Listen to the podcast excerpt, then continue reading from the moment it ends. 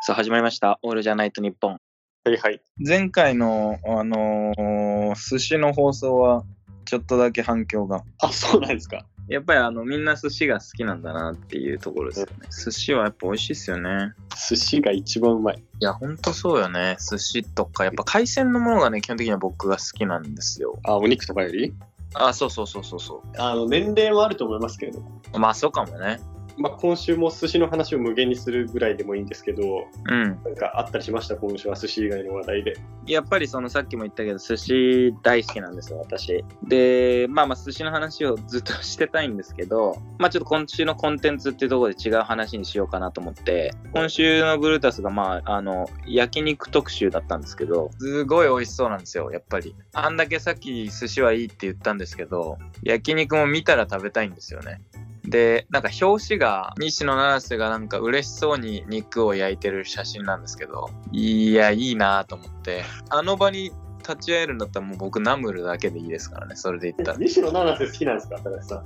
いや、そういうわけではないんだけど、なんかあの焼肉を美味しそうに食べてる写真がすごくいい。あー、なるほどね。嬉しそうに肉を焼いてる写真がすごくいいんですけどまあまあそれでいろんな店が載っててで僕1回だけ行ったことあるんですけど、まあ焼肉というかホルモンかなの名店でスタミナ園知ってますスタミナ太郎ですか。あ、スタミナ太郎じゃないですえあんなあのーゴム食わされる店じゃなくてえ、綿飴作れる世界一楽しいスポットじゃないんですちか。違います違います寿司もあるしねあそこなら違いますスタミナ園うんうんうんうん。でまあそのどんな有名人も結局やっぱ並ばなきゃいけないぐらいすごい行列で、なんかいい感じの大将がやってるんですけどはいはい。仕込みをめっちゃちゃんとするみたいな店でそうそうあ、そう面構えがいいですね。面構えとか店の。いいよねうん。いにしえからの、なんか日本の焼肉屋さんって感じそうそうでも信じられないぐらい悩んでてでなんかはいはい時の総理大臣まあ今のじゃない菅じゃないけど誰かも来たっつってましたからね結構何人かだからまあ名店っちゃ名店なんですけど久しぶりに行きたいなーと思って一番のおすすめメニューは何でしたちなみに。一番のおすすめメニューは、えっ、と、僕もともとそんなす、まあでも好きか。結構何でも好きなんですけど、まあまあまあ、でもホルモンは結構全部うまかったですね。ギアラとかがうまかった気がする。これホルモン屋あるあるだと思うんですけど、毎回あの、これなんだっけってなりません ?V。なるなるなるなる。ギアラって何でしたっけギアラは、えっ、と、蝶とかじゃなかったっけえっと本当、ギアラ、いいですね。第4番目の胃でした。どこやねんっていう話ですけ どね。まあまあ、う牛ま。はいね、まあ、なんか牛に胃袋が4つあるみたいな歌ありましたよね、NHK。都市伝説ですかえ、じゃあ、じゃあ牛、牛って胃袋4つあるじゃないですか。ああ、そうなんだ。 E テレのあの癖のある歌のシリーズで、昔見たことがあった気がしますね。トラウマになりますよ。ああ、本当だ。第4位まであります。虫丸 Q という番組で皆さんぜひ聴いてほしい名曲多分あの E テレのねあの歌といえば「コンピューターばあちゃん」とか「土地狂った」シリーズ「何にでも牛乳をかける女」とか「美女チューン」とかね有名だと思うんですコけンどピューターおばあちゃん懐かしいですね。コンピューターおばあちゃんでしょそうそうそうそうそうまあじゃあだからホルモン美味しく食べたい夏ですねっていう話でしたよ先週の寿司もそうだけど、なんかね、外食美味しく食べたいけどねっていう。っていう話でしたはい。たかしとタイムのオールじゃないと日本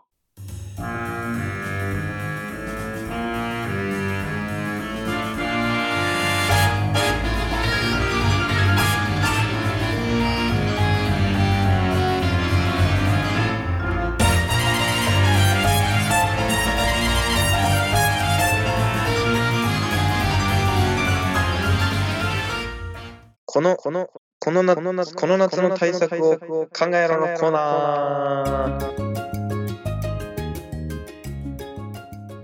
この夏はね、やっぱまあそう、あの、いろんなことがあるわけですよ。まあ2020年ももちろんありましたけど、2021年もまだ、もちろん引き続きコロナもありますし、はいはいまあこれからも多分いろんなアクシデントが起こるであろう、この日本という国で生きる上で、はいはい必要なね、こう対策を考えていこうという、そうまあ、まあそういうコーナーですね。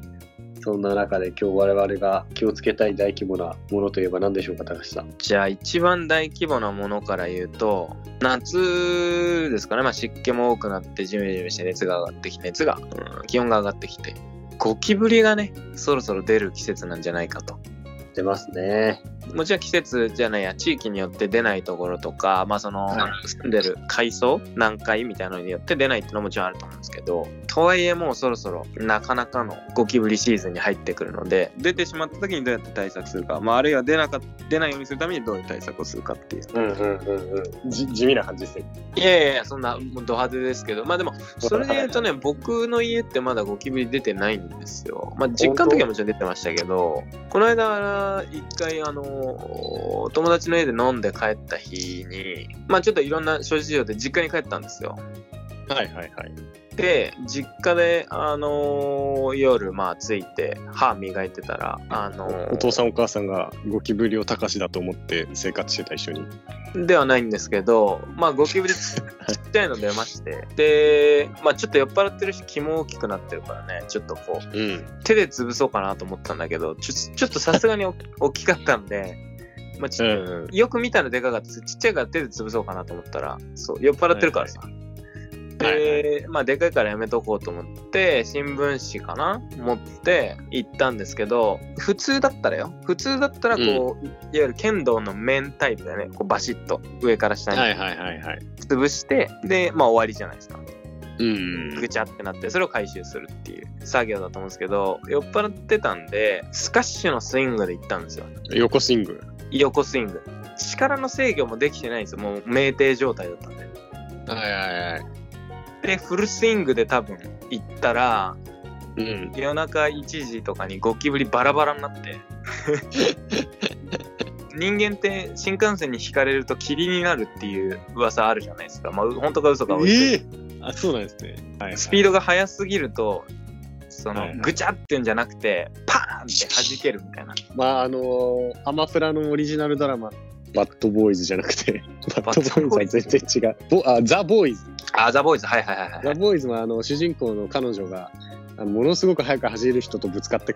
粉々粉あー々じゃなくてもう本当にパーンって弾けて水になるみたいな血だまりになるやつでしょそうそうそうそんあなりましあんなイメージですよねあんなイメージでゴキブリが飛散して、夜中に俺、あの、一人で足とかを、獅子を拾う羽目になったっていう。うわきつそれが嫌で拾いたくないあの叩きたくないんですよね僕えそれ平気なんですかその片付けることに対してはいやいやいや、あんまり別にその得意な方ではないですけど、うんだって俺がだって破壊してしまったものだからね、やっぱり。 はいはいさすがにそのままにして寝るわけにもいかんし。まあそうねうん僕ゴキブリがあの出る環境にいなかったんでちっちゃい時からそうだよね。気候的にねすごい涼しい場所だったんでそもそもゴキブリが多分ほぼほぼ住んでなかったいなかった場所的にだから人生で初めてゴキブリに出会ったのが多分高校1年生とか高校2年生とかそんなだったんですようん。しかもファーストコンタクトがなんか俺の部屋でずっとカサカサすんな音がと思って音の元をたどっていったらゴミ箱の中にいたのよはあ、はいはいはいはいはい。ななんでかわかんないんですけどう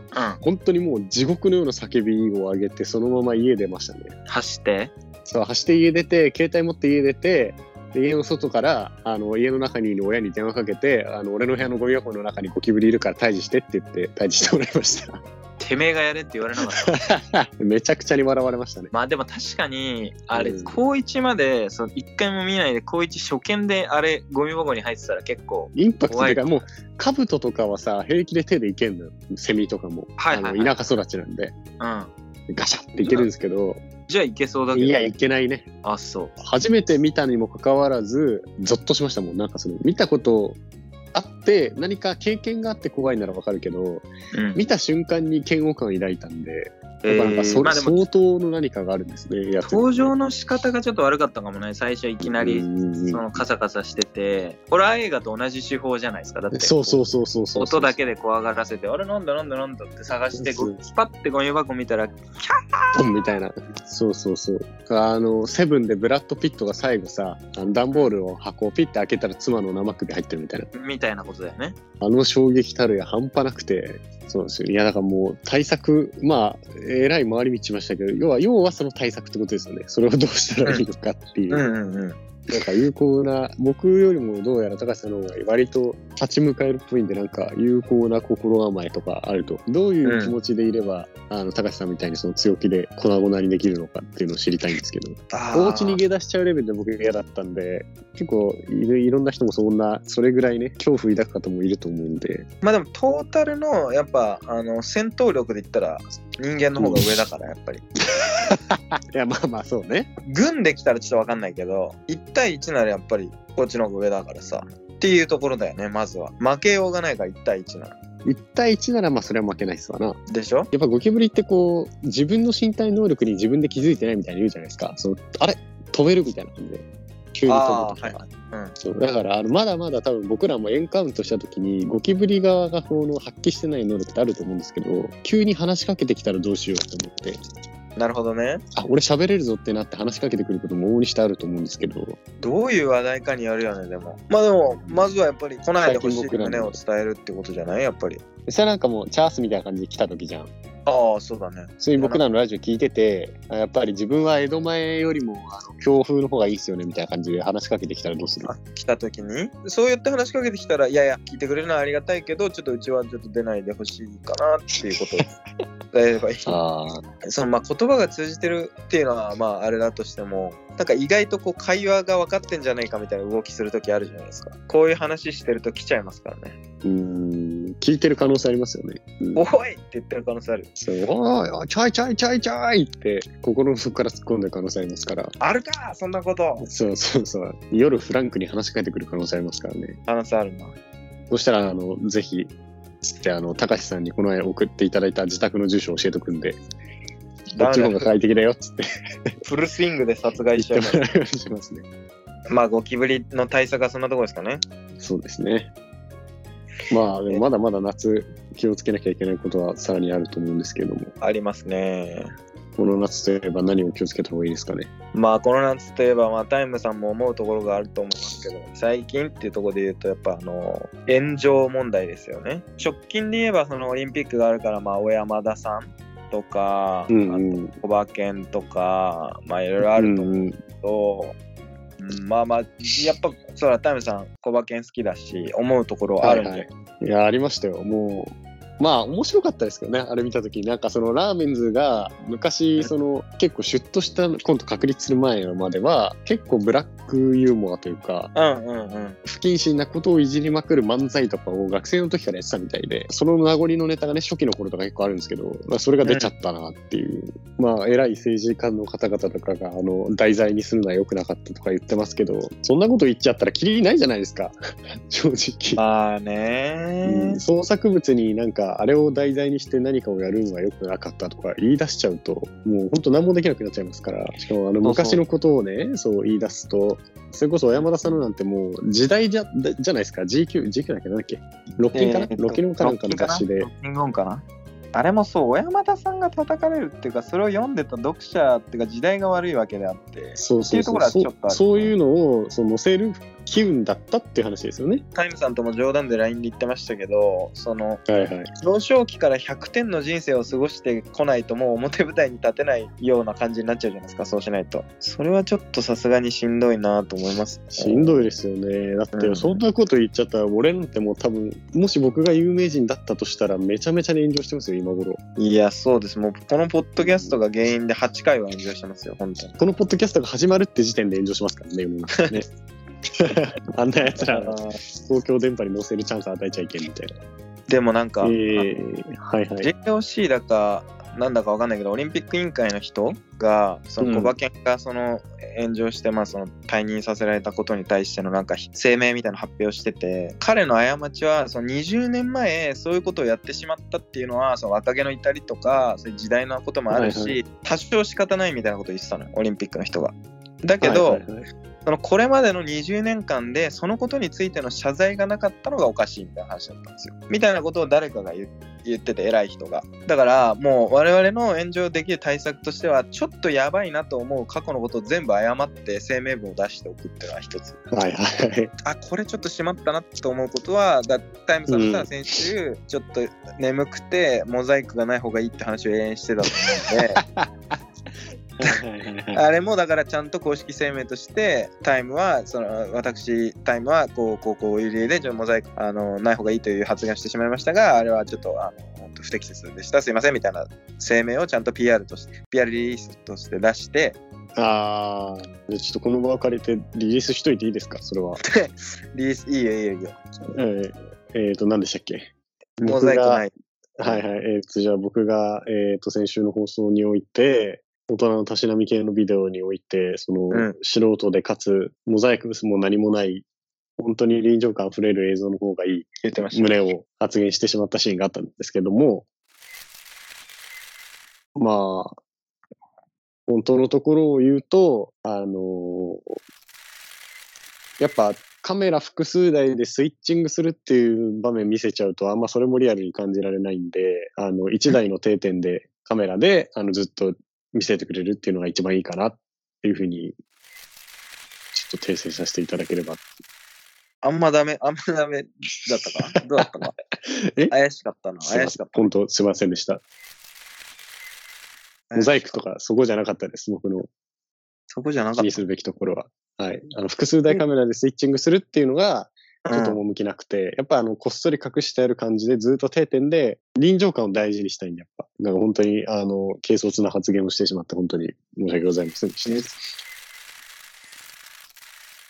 軽率の上塗りをした感じがしました けどまあまあいやいや、そんなことないですよ。あ、そう。どうですかねこれで炎上を防げた感じですかまあ、ギリギリいけるんじゃないですか。ギリギリいけそうですよね、なんかね。ん。高橋さんも大丈夫ですか今、先んじて、そういえば俺これやったなって。いや、僕はね、あのーはい炎上するようなこと、反省することは一切ないので、この土地内。本当ですか本当ですか、うんえないと本当に思一個われるもない、一個もないですかこのご時世に、あの、外出、うかつに外出して焼肉でライス代頼んだ。いこのご時世じゃない。だって別に緊急事態宣言下でもなかったし、やいやいや、やっぱ、でもコロナ禍であったんで、やっぱり。コロナ禍でも酒も飲んでない、昼ご飯いやいや、やっぱあの、何が飛沫感染するって今、やっぱ専門家の間で囁かれてるのは、あのアルコール飲酒によって声が大きくなっちゃうことと、やっぱライス代を頼んで大口を開けて食べることだって言われてます嘘だよ、そんなの聞いたこといない。やいやいや、だから本当にもうそのうち刺されますよ、このあの回が聞かれたら誰かに。マジはい。そうか、じゃあ、一応、謝罪絶し対にあ謝っといた方がいいと思う。うんそう先んじてあの PR リリースを出して、あクライシスマネジメントしましょうよ。じゃあ、えっ、と、この度、えー、俺じゃないと日本パーソナリティ、たかしは、まあコロナ禍、まあちょっと感染者数は少ない時期、一番こう収まってた時期、去年の夏ぐらいだね、ではあったんですけど、後輩と二人で焼肉ランチに行き、まあちょっとライス代を頼んで、大口を開けて、ライスを食べてしまったことをここに謝罪し、まあ、次回以降はちょっとライス代ではなくて、まあ、中盛りの焼肉専用ご飯に変えて食べていければなというふうに思います。これ大丈夫ですかこれで。中盛りに変えても、まだ焼肉には行かれるんですかいやいやいや、まあその、緊急事態宣言下とかはいかないですよ、もちろん。ね。だけど、はいまあその、緊急事態宣言が終わって、ある程度その人数が落ち着いてきたら、それはもう別に行ってもいいんじゃないですか。別に酒飲んでるわけでもないですし、昼飯食ってるだけですから。うえやばそうな遺恨を残して終わった。危険そうな思大丈想夫の。大丈夫そうですかね大丈夫ですかねこれ 大丈夫。僕危険そうなが思想の、なんかちょっと、やばそうな記事書きそうな記者やばがそうな記気者 いもさまれしてたたけど。だからもうそうなってくると多分その後日オールじゃないとパーソナリティの高橋容疑者容ラ疑イス者中盛りに ライス中盛りにしたストレスで焼肉店のトング破壊とかのあの ニュースになりますよねやられてるじゃん、もうその記者 じゃん。さっき、さっき質問してきた記者だよ、それ。まあだから怖いのは謝罪したってまたそれが燃えちゃうってことなんですよね一回燃えちゃうとそう取り返しがつかないっていうのがやっぱ炎上の良くないところではあるので、だからまあ一回燃えちゃったらもう燃え逆らせるしかないんですよきっとね一通りね焼肉と同じだね、じゃあ。焼肉と同じ焼肉と同じだしあのアメリカでね去年起きた山火事と同じですよもしくはあのキリオスがオーストラリアの火事で寄付してくれたんで、まあ、キリオスの寄付待ちですよねなるほどね。キリアス来なかったけどね、東京五輪。はい。あ、それは来ないでしょ、こんなところには。こんな、何をやってもすぐ炎上するし、コロナも蔓延してるし、水際対策も不適切な国には誰も来ないですよ、もう。炎上しますよ、一そ流んのなことスポーツ言ったら。選手だから。い そんなやこと一言流っのスポーツ選手はもう誰、今もう来てる選手なんてもう4流もいいとこですから、日本たでら。。ダメです。そんなことないです。自己管理ができてないですよね、やっぱね。さあ、えーいい感じに炎上を防いだところで、大炎上です、最後のところ。この夏いろんな危機がね、あると思うんで、はい 皆さんしっかり対策して、コロナが終わった後にね、みんなで焼肉に行けるように、ライス代頼めるようにしたいですね。ライス代頼めるように頑張りましょう。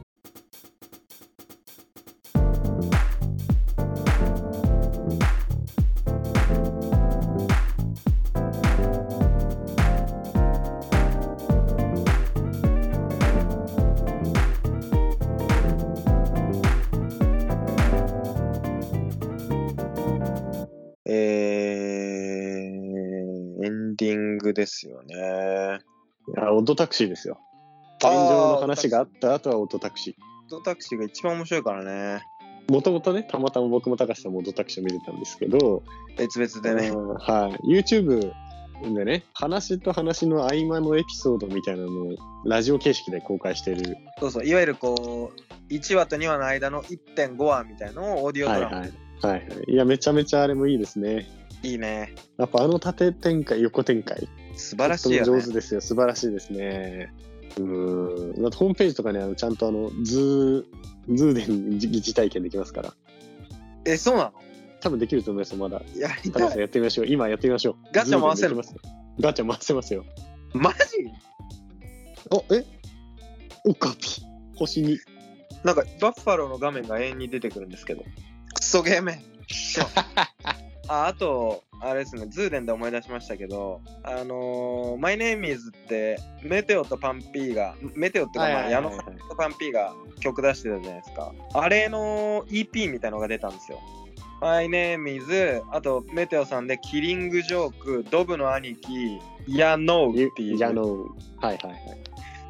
これ聞いちゃってますね、僕。これ僕も聞いてます。めちゃめちゃいいですね。これね、かっこいい。こドブの兄貴が結構好きですね。こまで、あのー作り込めるというかね、うそのちゃんとこう横の広がりも考えられて設計されてるアニメ、ここ近年、稀に見ますよね。ああ、そうなんだ。いや、本俺当久にいいしぶりものだにとアニメ見たからさ、そもそもあれいだや、けどこんな、あの、仕掛け的にちゃんときちんと展開してたのって、あんまないと思います。あの、普通にアニメやって、あの、円盤出して終わりみたいな、ファンイベントやって終わりみたいな、うんライブやつなんで、こういう、なんていうか、ちゃんと物語のストーリーに沿った展開をいろいろとしてくれるっていうのうん。が、なかなか珍しいんじゃないですかね。なんかお金相当かかったんじゃないですか。いやー、そうだろうね。でも、こん事だ前け話題化されればいいでしょうん、多分じわじわ、多分じわじわ型ですよね。多分ここから、これから盛り上がるんじゃないですうか。。そうね。オドタクシー。うん、まだ見てない人はぜひ見てほしいね、でも。ぜひ見てほしいね。僕の周りもなんか、今になってやっと、あの、ストーリーでちらほら、オルタクシーに始めたみたいな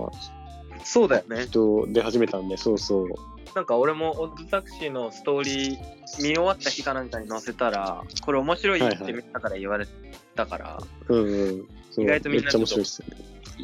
1店舗置いてみてるんだなと思って。そうそうそうそうそう。面白かった。まあ、オートタクシーの中でもね、あの炎上とか出てきますから、ああ、確かに。いろいろなね、現代の闇がちょっと詰まったアニメだと思うんで、ぜひ見てほしいですね。見てほしいね。バッファロー、バッファローたかし、ー。バッファロー、高し。悔しいなどうぞ。オカピなんでね、僕はね。岡部のがいいのオカピ星2だもんだって。ああ、そう。バッファロー星いくつですか らって。 11。いやいや、笑ってる。もうそんな引いてないと同じですから、星い1や、は。そんなことはないけどね。いや、オドタクシー楽しかったよな、マジで。楽しかったです。また似たようなアニメ、本当にすぐやってほしい。うん。でも、ただし、あれ見たことありますかあのーん熱海の捜査官っていう昔のドラマ、小田切城が主演だったんですけど、ああ、小田切城好きよ。あの、童貞時代の山崎賢人見れますね。ああ、いい時代のね。はい。あと、まだ、あの、田舎から出てきたばかりの二階堂ふみともキャスティングされてますね。二階堂ふみの出始め良かったからね。うん。すごい今にして思うと、そうそうたるメンバーがアサインされてるんですけど、うんうんうんうんもうぜひね、熱海の捜査官。あの、オートタクシーとちょっと似てるんですよ、空気感が。物語、何かが裏に大きく流れてるけど、それがなかなかこう明らかにされないみたいな。いいいい空気感なんで、ぜひね、オートタクシー好きなら、あの、熱海の捜査官も好きですね。見てみます。じゃあ、ちょっと熱海の捜査。じゃあ、ちょっとこのガチャを引いて今日はお別れということおわで。お別れですね。堂々が出るまで僕はこれやり続けます。うわ星1だけどパンダかわいい。じゃあ、パンダ出たところで今週は終わりにしますか。はい。では、今週はこの辺で、さようなら、さようなら、さようなら。淀川さん。